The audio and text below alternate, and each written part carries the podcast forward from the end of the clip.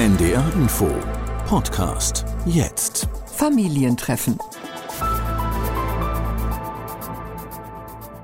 Wenn wir in den wildnispädagogischen Einheiten die Leute auf diese elementaren Erfahrungen zurückbringen, Wildkräuter essen, Feuer machen, Holz sammeln, dann kommen sie auch wieder mehr in Kontakt mit sich und darüber wieder viel mehr in Kontakt mit ihren Kindern. Vorher habe ich mir Gedanken gemacht, so jetzt bin ich nicht konsequent gewesen, wenn ich das durchgehen lassen habe. Aber im Prinzip ist es okay. Es ist das Leben und das ist nicht perfekt.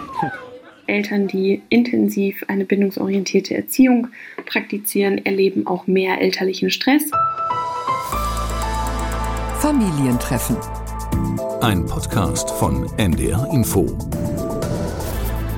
Wie gehe ich mit meinem Kind richtig um? Und zwar so, dass es nicht nur dem Kind gut geht, sondern auch uns als Eltern gut geht. Das fragen sich wohl viele Eltern jeden Tag. In den letzten Jahren ist der bindungsorientierte Erziehungsstil immer mehr zum Mainstream geworden. Aber was genau ist damit eigentlich gemeint? Darüber wollen wir in dieser Folge sprechen und auch schauen, welche verschiedenen Spielarten dieses Stils es gibt. Denn da gibt es so einige, zum Beispiel die sogenannte artgerechte Erziehung. Ich bin Marika Williams, begrüße euch zu einer neuen Folge unseres Podcasts Familientreffen, den ihr natürlich auch in der ARD Audiothek hören könnt. Und ich freue mich sehr, dass Merle Hömberg heute mit mir im Studio ist. Hey Merle. Hallo Marika. Merle, du hast selbst eine kleine Tochter und du bist absoluter Fan des bindungsorientierten Erziehungsstils, ohne zu wissen, dass es für diese Art der Erziehung überhaupt einen extra Begriff gibt. Ja, genau. Am Anfang wusste ich eigentlich gar nicht, dass das so heißt. Ich habe erstmal einfach Bücher gelesen, die Freundinnen und Freunde mir empfohlen haben und ja, für mich klang das irgendwie ziemlich nachvollziehbar. Also zum Beispiel das Baby nicht schreien lassen, stillen nach Bedarf und eben nicht in diesem Vier-Stunden-Rhythmus nach Uhrzeiten, mhm. mein Baby viel am Körper tragen und so weiter. Ich habe das dann erst viel später mal gelesen, dass das, was ich eben gut und stimmig finde, anscheinend bedürfnisorientierte Erziehung heißt. Ja, du hast jetzt gerade bedürfnisorientiert gesagt. Ich habe äh, eingangs bindungsorientiert gesagt. Das meint hier aber das Gleiche. Und was genau man darunter versteht, beschreibt Leona Redecker. Sie ist Familientherapeutin, arbeitet in einer Beratungsstelle und sie hat ihre Masterarbeit in Psychologie über den bindungsorientierten Erziehungsstil geschrieben. Und den definiert sie folgendermaßen. Das Konzept der bindungsorientierten Erziehung ist ein sehr attraktiver Erziehungsstil, weil es eben die Beziehung zwischen Eltern und Kindern oder auch eben anderen Bezugspersonen in den Vordergrund stellt. Also es geht um eine Verbindung und gemeinsam Bedürfnisse anzuschauen und diese zu erfüllen und eben nicht um diesen klassischen Gehorsam oder auch Gehorchen, dass ein Kind das tun muss, was die Eltern sagen, sondern dass man sich gewisserweise auf Augenhöhe begegnet. Denn viele Eltern sind wahrscheinlich selber auch entweder sehr autoritär erzogen worden, also dass es da sehr um Gehorsam ging. Solange du die Füße unter meinen Tisch streckst, wird alles so getan, wie ich das möchte, war wahrscheinlich ein Satz, den viele selber gehört haben. Oder sie sind eben sehr anti-autoritär erzogen worden. Also, dass man nur diesen laissez-faire-Stil hat, dass das Kind alles machen darf, was es möchte. Und diese beiden Wege sind eben nicht ganz ideal. Und da setzt diese bindungsorientierte Erziehung eben an, dass sie mit Kindern in Verbindung geht und Kindern eine gewisse Sicherheit gibt, aber eben auch klare Grenzen setzt und Bedürfnisse erfüllt, aber eben auch Bedürfnisse von allen Beteiligten und nicht nur des Kindes. Hm. Interessant ist auch, wie Leona Redecker den bindungsorientierten Erziehungsstil von anderen Erziehungsstilen abgrenzt. Es gibt natürlich noch ganz viele verschiedene Erziehungsstile, aber ein weiterer Stil, den ich mir noch angeschaut habe im Rahmen meiner Forschung, war Intensive Parenting, also intensive Elternschaft. Und dabei geht es darum, dass diese Elternschaft als sehr kindzentriert angesehen wird und arbeitsintensiv. Also dass es darum geht, dem Kind die bestmögliche Entwicklung zu gewährleisten. Also dass man alles daran setzt, dass es dem Kind gut geht und zum Teil dann eben auch überbehütet, weil man eben nicht möchte, dass dem Kind irgendwas passiert, also ihm auch nicht wirklich viel zutraut. Da kommen dann solche Begriffe wie Helikoptereltern ins Spiel oder auch Tiger Moms wird das genannt, die dann auch viele außerschulische Aktivitäten für ihre Kinder planen, damit sie eben ihren Erfolg sicherstellen, dass sie einen perfekten Lebenslauf haben und bestmöglich gefördert werden. Wir haben auch mit der Entwicklungsbiologin Nicole Strüber gesprochen und sie sieht Gemeinsamkeiten zwischen der antiautoritären Erziehung und dem bindungsorientierten Stil, aber auch Unterschiede. Ich denke zum Beispiel, dass in der antiautoritären Erziehung den Kindern schon sehr früh zugetraut wurde, also vielleicht zu früh, sich eben halt auch selbst zu regulieren. Und da dürfte doch der heutige Ansatz eher der sein, dass man äh, davon ausgeht, dass Kinder noch länger eben halt die Co-Regulation durch die Eltern brauchen oder durch andere Bindungspersonen. Also dass sie einfach noch mehr die Orientierung am Erwachsenen, die Unterstützung durch den Erwachsenen, das Miteinander mit dem Erwachsenen brauchen, um zu reifen, um eben halt ihre Regulationsfähigkeiten auszubilden und so.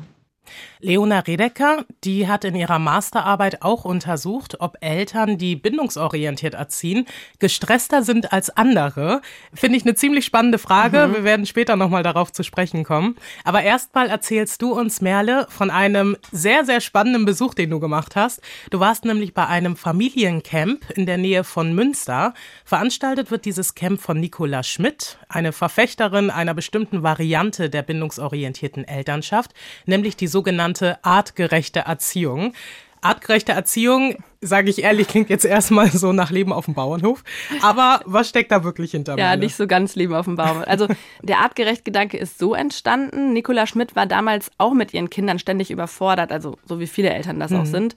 Und ihre sind jetzt heute in der Pubertät. Aber eben als sie klein waren, hat sie sich ständig gefragt, wie es wohl leichter gehen könnte und hat sich gefragt, leben wir so richtig, wie die meisten von uns jetzt leben, oder machen wir uns damit irgendwie schwerer als nötig? Also ich meine so in kleinen Familien, viele vielleicht ohne Großfamiliennetzwerk in derselben Straße. Mhm ohne vielleicht einen großen Garten oder Wald direkt hinterm Haus.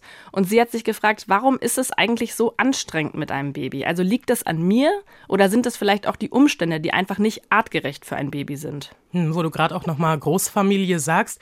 Also ich habe jetzt selbst keine Riesenfamilie, aber schon ein paar mehr Geschwister. Und zum Jüngsten ist auch ein sehr großer Altersunterschied von zwölf Jahren. Da konnte man sich schon mit um dieses Nesthäkchen sozusagen ja. kümmern. Also da merkt man schon, das hat einfach einen anderen Effekt, wenn du mehr Leute in der Family hast. Oder ich kenne das auch von Freundinnen und Freunden, wo Oma und Opa direkt um die Ecke wohnen und das einfach voll die Hilfe auch ist. Ja, total. So ein Netzwerk kann total viel unterstützen. Mhm. Und Nicola Schmidt hat sich eben angeguckt, wie Familien in bestimmten Völkern früher gelebt haben. Mhm. Und die haben eben auch so in Gruppen gelebt.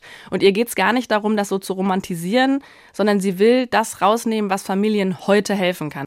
Du hast, wie gesagt, dieses Familiencamp bei Münster besucht, hast die Organisatorin Nicola Schmidt in Action erlebt ja. und auch mit den Eltern dort im Camp gesprochen. Und und wir hören einfach mal rein, was die so erzählt haben und wie es dort war. Was mich total überrascht hat, also wir sind mit der Einstellung hingefahren, oh, hier sind so viele Öko-Leute, aber es sind einfach normale Menschen mit normalen Problemen, mit normalen Bedürfnissen, so wie wir die auch haben. Ja? Also Konstantin aus Wuppertal sitzt mit all den anderen Eltern und Kindern in der Morgenrunde um ein Lagerfeuer unter einer großen Jurte. Drumherum sind Tippis auf feuchtem Gras aufgebaut, für jede Familie eins. Das Frühstück gab es heute früh schon unter freiem Himmel. Es riecht nach Rauch vom Lagerfeuer und frischem Kaffee. Marlene, ich bin hier. Nein, ich bleib hier sitzen. Ungefähr 20 Erwachsene und mehr als 10 Kinder sind aus ganz Deutschland angereist und teilweise auch aus Österreich und der Schweiz. Alle Eltern hier wünschen sich Antworten, Hilfestellungen zu dem Umgang mit ihren Kindern, die alle zwischen wenigen Monaten und fünf Jahre alt sind. Sie alle wollen ihr Kind gut begleiten, es richtig machen und erhoffen sich dafür Antworten von Nicola Schmidt. Bestsellerautorin und Gründerin vom Artgerecht-Projekt. Konstantin und ich hatten gestern noch so ein super cooles Gespräch. Darf ich das erzählen? Genau, weil Konstantin dann gefragt hat, okay, also die Grundlagen sind ja irgendwie ganz nett, aber wie mache ich es denn in der konkreten Situation mit meiner Tochter?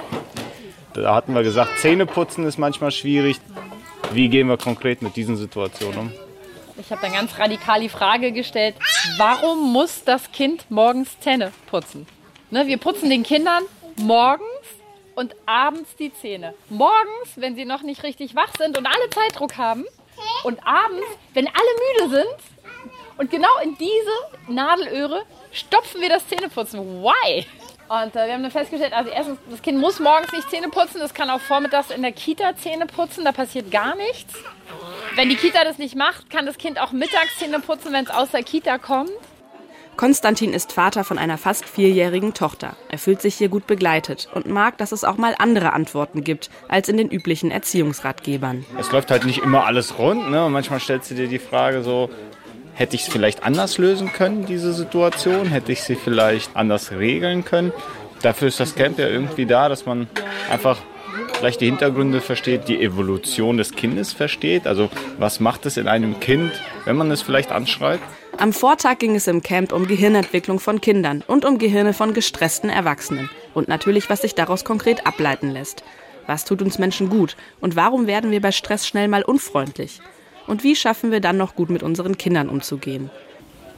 In dem einwöchigen Camp gibt es Workshops zu den Wunschthemen der Eltern, Input und Übungen von Nicola Schmidt selbst und von anderen artgerecht Coaches, darunter auch ein Vätercoach und ein Wildnispädagoge, der mit den Familien in den umliegenden Wald geht, um Tierspuren zu lesen und Vogelstimmen anzuhören. Ich habe irgendwann festgestellt, dass es den Leuten extrem hilft, für die Erziehung ihrer Kinder in Kontakt mit sich selbst zu kommen. Und um in Kontakt mit sich selbst zu kommen, hilft es, uns in Kontakt mit unserem stammesgeschichtlichen Erbe zu kommen und wieder festzustellen, krass, diese Bäume machen unseren Sauerstoff. Wir laufen auf Essen. Hier wächst Schafgarbe, Gundermann, Löwenzahn, ähm, Spitzwegerich, Breitwegerich. Das kann man alles essen. Wow, wir sind umgeben von einem Kreislauf, der uns unterstützt in dem, was wir als Menschen sind. Und wir sind oft total abgekoppelt davon.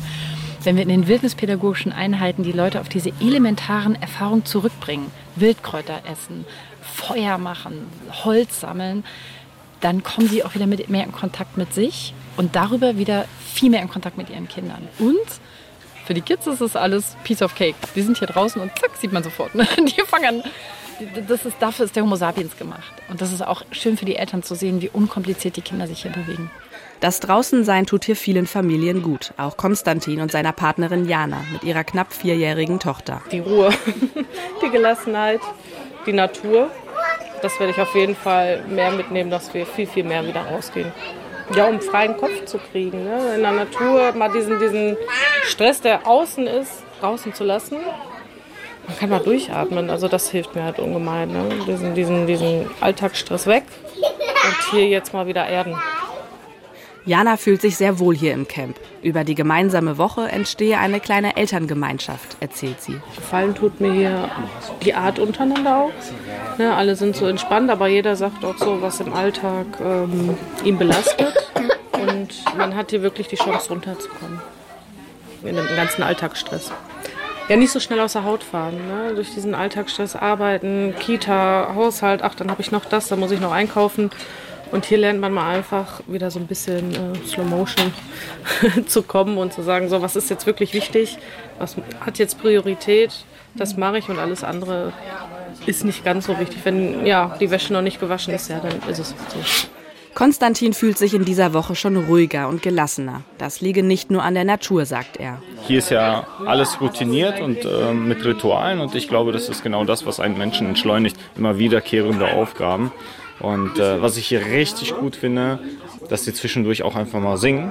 Äh, das werden wir zu Hause wahrscheinlich nicht umsetzen, aber was wir umsetzen können, ist Abend. Nach dem Abendessen, vorm Schlafen gehen, äh, irgendein Lied singen und dann ein Buch lesen oder ähnliches. Das würden wir übernehmen. Vorher habe ich mir Gedanken gemacht, so jetzt bin ich nicht konsequent gewesen, wenn ich das durchgehen lassen habe. Aber im Prinzip ist es okay. Es ist das Leben und das ist nicht perfekt. Nicola Schmidt ist hier im engen Austausch mit den Eltern im Camp auch über eigene Ansprüche und Überforderungen. Naja, ich hatte jetzt gerade ein Gespräch mit einer Frau, die gesagt hat, ich will auch die ideale Mutter sein. Und ich sage meinen Eltern dann immer, ja, ich höre dich, ich verstehe das. Und gleichzeitig dürfen wir nie vergessen, jede Generation kann nur einen Schritt gehen. Ich kann nicht von, ich hatte eine total gruselige Kindheit zu perfekt bedürfnisorientiert, energiegeladen, immer fröhlich, Friede, Freude, Eierkuchen Artgerecht fragt ja nie, macht ihr es perfekt, so wie wir es vorgeben, sondern was ist euer Weg als Familie, so artgerecht wie möglich für euch zu leben? Denn am Ende stellen sie natürlich fest, krass, es ist einfacher als vorher. Da geht ganz viel Druck weg. Wir sagen immer, es gibt keine artgerechten Goldmedaille. Das, ist, das, das wäre total falsch verstanden. Findet euren Weg. Und wenn Artgerecht für mich bedeutet, dass ich das Kind, wenn es weint, einfach nicht im Kinderwagen liegen lasse und noch stärker dran rucke, sondern mir erlaube, es auf den Arm zu nehmen und auf dem Arm zu trösten, auch wenn die anderen sagen, dass es dann nie laufen lernen wird. Dadurch mein Leben einfacher wird, dann ist artgerecht schon angekommen.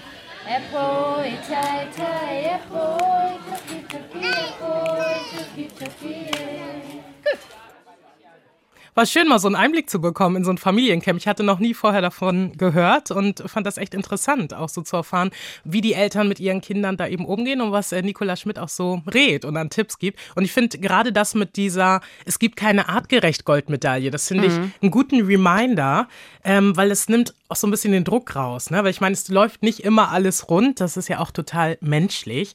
Und es dürfen auch mal trübe Stimmungen oder auch negative Gefühle, wie zum Beispiel Stress aufkommen solange man halt wieder einen Weg da rausfindet am Ende. Und ja. ich glaube, es zählt einfach, dass man ja eine gute, vertrauensvolle Beziehung zum Kind hat.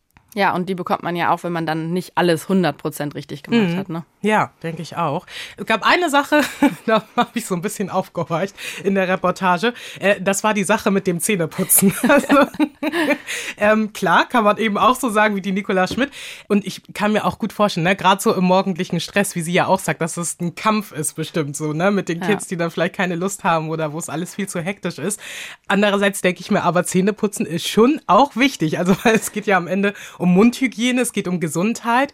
Und das ist ja was, also später, wenn du im Arbeitsalltag bist, kannst du ja auch nicht irgendwie erst mittags zur Pause sagen, so, ich gehe jetzt mal Zähne putzen. Also, das wäre jetzt so ein Punkt, wo ich persönlich denke, okay, das sollte man dann vielleicht äh, nicht äh, vernachlässigen, auch wenn das Kind nicht unbedingt Lust immer drauf hat. Ja, also ich glaube, die Idee von Nicola Schmidt ist da, Eltern einfach zu helfen, auch mal unkonventionelle Lösungen zu finden, wenn es besonders schwierig ist vor allem. Und ich glaube, da ist einfach so eine große Verunsicherung bei Eltern da, einfach immer alles richtig machen zu müssen und dass man eben dann die Goldmedaille bekommt, wenn man seinem Kind morgens, abends die Zähne putzt und notfalls mhm. mit Gewalt. Und das ist halt eben nicht das, was sie empfiehlt. Ne? Ja. Also ich glaube, da ist einfach die Idee in dem Moment, schaut einfach, wo ihr eure Ressourcen einsetzt und braucht irgendwie nicht alle Energie dann dafür auf, so gegen eure Kinder zu kämpfen. Also so mhm. verstehe ich das. Wo du gerade auch so von Verunsicherung sprichst, Leona Redecker, die dazu geforscht hat, sagt, dass eine große Unsicherheit gerade unter jungen Eltern auch herrscht, ähm, wie sie ihre Kinder am besten erziehen sollen. Ich denke, diese Verunsicherung kommt daher, dass viele Eltern gemerkt haben in ihrer eigenen Erziehung, dass das nicht so der goldene Weg war, wie man sich das vielleicht als Kind wünscht und sie es jetzt für ihre Kinder unbedingt besser machen wollen, aber sich eben auch da absichern wollen. Was, was gibt es da jetzt für Methoden, ähm, dass ich mein Kind nicht zu, zu laissez-faire erziehe, aber trotzdem auch meine Grenzen setze, trotzdem auch meine Bedürfnisse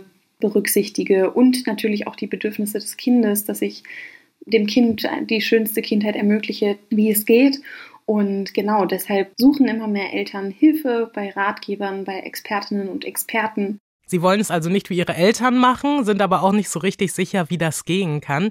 Eine schwierige Situation irgendwie, die, und so sagt es Leona Redecker, im Endeffekt auch dazu führt, dass die bedürfnisorientierte Erziehung für diese Eltern sehr viel anstrengender ist als andere Erziehungsstile. Ja, meine Forschung hat ergeben, dass es einen signifikant positiven Zusammenhang zwischen Attachment Parenting und elterlichem Stress gibt. Das heißt, Eltern, die intensiv eine bindungsorientierte Erziehung praktizieren, erleben auch mehr elterlichen Stress. Das liegt unter anderem darin begründet, dass die bindungsorientierte Erziehung eine sehr zeitintensive und emotional fordernde Tätigkeit umfasst, zum Beispiel Stillen, viel Tragen des Babys, die Erfüllung der Bedürfnisse, dass man schnell reagiert auf das Weinen des Kindes. Das verlangt natürlich viel ab von den Eltern, weswegen es da zu einem erhöhten Stresslevel kommen kann. Und es konnte ebenfalls gezeigt werden, dass die bindungsorientierte Erziehung mit einem erhöhten Mental Load einhergeht. Gerade wenn man immer sehr auf die Bedürfnisse des Kindes eingeht, muss man natürlich ständig im Kopf planen und abwägen, was braucht das Kind jetzt gerade. Man informiert sich natürlich auch darüber, wie man noch kindgerechter agieren kann bildet sich da selber weiter. Das alles ist natürlich Teil der mentalen Arbeit, der kognitiven Arbeit und führt dann eben auch zu höherem Mental Load. Einmal kurz, damit es nicht verwirrt, äh, weil Leona Redeker gerade nochmal Attachment Parenting erwähnt hat. Das ist ein Synonym sozusagen ne, für bedürfnisorientierte Erziehung. Genau. Merle, was sagt denn Nicola Schmidt dazu? Ja, sie sagt ja, dass die Idee bei artgerecht eigentlich ist, es sich leichter zu machen. Aber mhm. da musste ich im Gespräch noch, noch mal einhaken, weil ich finde schon, dass einiges eindeutig mit Mehrarbeit verbunden ist. Mhm. Zeitlich, aber irgendwie auch emotional. Und Nicola Schmidt meinte dann eben, dass es vielleicht im Babyalter anstrengender ist, aber dass es sich langfristig lohnt. Also, dass man quasi oh, investiert okay. und dann später ist es einfacher. Und da sagt sie einfach, Aufwand an der richtigen Stelle machen. Das ist so ihre Haltung. Mhm. Sie kennt aber auch das Missverständnis, dass die Bedürfnisse vom Kind im Mittelpunkt stehen und wichtiger sind als die der Eltern. Und das ist auf jeden Fall mega anstrengend. Und daher ist es auch so wichtig, wie wir gerade schon gehört haben, die Grenzen auch als Eltern zu spüren und dann auch zu benennen. Und ähm, bei dem Thema Grenzen ist, glaube ich, auch nochmal ein Aspekt wichtig, der manchmal untergeht, dass man ja kleinen Kinder auch vor Gefahren schützen muss. Das sagt nämlich auch die Entwicklungspsychologin Nicole Strüber. Wenn wir jetzt an die ganz Kleinen denken, an die Ein- bis Zweijährigen vielleicht, die haben ja noch gar kein Regelverständnis. Die können mit Regeln überhaupt nichts anfangen. Die brauchen vor allem erfahrene und vernünftige Erwachsene, die auf sie achten und die sie vor Gefahren schützen, die sozusagen ihr Verhalten steuern, die ihnen jetzt zeigen, man kann nicht mit Fingern in die Steckdose fassen oder man darf nicht an der Strippe die Tischlampe vom Tisch ziehen oder man sollte auch nicht, also es geht nicht nur um Gefahren, sondern auch um Notwendigkeiten der Welt, also man sollte auch nicht einem anderen Kind mit der Schippe auf den Kopf hauen auch ein wichtiger Punkt, dass man das nochmal mitgibt. Oft kommt ja auch so mit Blick auf bedürfnisorientierte Erziehung der Kommentar, dass die Kinder dann in einem anderen Umfeld, also zum Beispiel in der Schule, nicht so gut hören oder es für die dann schwierig wird, weil sie dann, ich sag mal in Anführungszeichen, nicht mehr so frei sind wie zu Hause. Ja, ja diesen Vorwurf kennt Nicola Schmidt auf jeden Fall auch. Mhm. Und ihr ist da immer total wichtig, das Missverständnis aufzuklären, dass Regeln absolut unabdingbar sind und auch ein super wichtiger Rahmen für Kinder, weil sie sich dann eben sicher darin bewegen können können. Das ist ein großes Missverständnis. Bedürfnisorientierung heißt nicht Wunschorientierung. Es heißt nicht, oh, wir haben einen super Tag und deswegen darfst du mich hauen und, weiß nicht, darfst der Katze am Schwanz ziehen und äh, dein Essen auf den Tisch spucken, weil das gerade ein Bedürfnis ist, weil das ist kein Bedürfnis. Das hat was mit Zusammenleben zu tun, dafür gibt es Regeln. Ich glaube, was auch noch ein klassisches Missverständnis ist, dass bei der Bedürfnisorientierung die Kinder sehr viel entscheiden sollen und auch dürfen. Da sagt die Entwicklungsbiologin Nicole Strüber, dass man da darauf schauen soll, dass die Kinder nicht überfordert sind, indem man ihnen eben zu viele Entscheidungen überlässt. Und sie hält super viel vom bedürfnisorientierten Ansatz, aber dieser Punkt ist ihr ganz wichtig. Also wenn man jetzt zum Beispiel das Kind fragen würde, was möchtest du anziehen? Und das Kind sagt dann ja eine kurze Hose. Und dann sagt man, äh, du, das ist aber draußen richtig kalt, das sind null Grad draußen dann kann das Kind damit gar nicht wirklich was anfangen. Das weiß zwar, äh, was Kälte ist, aber es weiß nicht, wie es sich anfühlt, wenn man eine halbe Stunde mit einer kurzen Hose bei null Grad durch die Gegend läuft. Das kann das Kind einfach noch gar nicht berücksichtigen. Und deshalb macht es durchaus Sinn, dass Erwachsene eben halt doch solche Entscheidungen den Kindern abnehmen. Also Kindererziehung, ein vielschichtiges, ein komplexes Thema, über das es sich aber lohnt zu sprechen, auch so tiefgründiger, einfach weil es auch so sehr viele Menschen Menschen betrifft. An dieser Stelle würde ich aber noch mal kurz äh, zu Leona Redeker kommen wollen. Sie ist nämlich noch der Frage nachgegangen, ob die bindungsorientierte Erziehung für Vater und Mutter denn gleich ansprechend ist. Und sie kommt zu einem klaren Ergebnis. Wenn man nur das Geschlecht betrachtet, dann sind Mütter generell gestresster in ihrer Elternschaft als Väter. Wenn man jetzt allerdings die bindungsorientierte Erziehung mit in diese Berechnung reinnimmt, in diese Beziehung, dann zeigt sich, dass Frauen weniger gestresst sind als Männer. Das bedeutet, Männer werden mehr gestresst, wenn sie bindungsorientierte Erziehung praktizieren, als Frauen. Und eine wirkliche Erklärung kann man jetzt natürlich aus diesen Daten noch nicht schlussfolgern. Da müsste man noch weitere Forschung betreiben. Aber eine mögliche Erklärung könnte eben sein, dass die bindungsorientierte Erziehung für Frauen intuitiver verankert ist, also zum Beispiel das Bedürfnis eben das Kind zu stillen oder sehr nah bei sich zu tragen und direkt auf die Bedürfnisse einzugehen, während dafür Männer eventuell ein höheres Maß an Aufwand nötig ist, sich dieser Art der Elternschaft zu nähern. Ich könnte mir auch vorstellen, dass es daran liegt, dass heute eben mehr Väter auch aktive Väterrollen mhm. haben und ich glaube, deswegen gab es im Camp auch einen Vätercoach, wo dann auch nochmal diese ah, Themen okay. aufgegriffen wurden. Ja. Ja, in jedem Fall ein interessantes Thema. Ich danke dir, Merle, für den Einblick und vor allem für den Überblick dieser verschiedenen Erziehungsstile. Hast du zum Schluss noch ein paar Tipps? Wo kann man sich näher zum Thema informieren, wenn einen unsere Folge jetzt besonders anspricht? Ja, Nicola Schmidt hat ziemlich viele Bücher geschrieben. Ich habe jetzt vor allem aus dem Artgerecht Babybuch und dem Artgerecht Kleinkinderbuch erzählt, weil das sind eben so die Basics. Aber da gibt es noch einige mehr, zum Beispiel Erziehen ohne Schimpfen. Wen ich aber auch zu dem Thema sehr empfehlen kann, ist die Autorin Nora Imlau. Zum Beispiel ihr Buch Meine Grenze ist dein Halt. Das ist richtig gut, wenn man sich gerade bei dem Thema Grenzen einhalten noch irgendwie informieren will. Und vielleicht noch passend zu unserem Folgentitel erscheint im Februar Nora Emlaus Buch Bindung ohne Burnout. Ah, okay, gut. Die Bücher listen wir euch natürlich auch in den Show Notes zu dieser Folge auf. Und wenn ihr Erfahrungen oder auch Anregungen mit uns teilen wollt, dann schreibt uns wie immer gerne eine Mail an familientreffen.ndr.de. Das war's für jetzt und wir freuen uns auf die nächste Folge mit euch. Tschüss. Tschüss. Familientreffen, ein Podcast von NDR Info.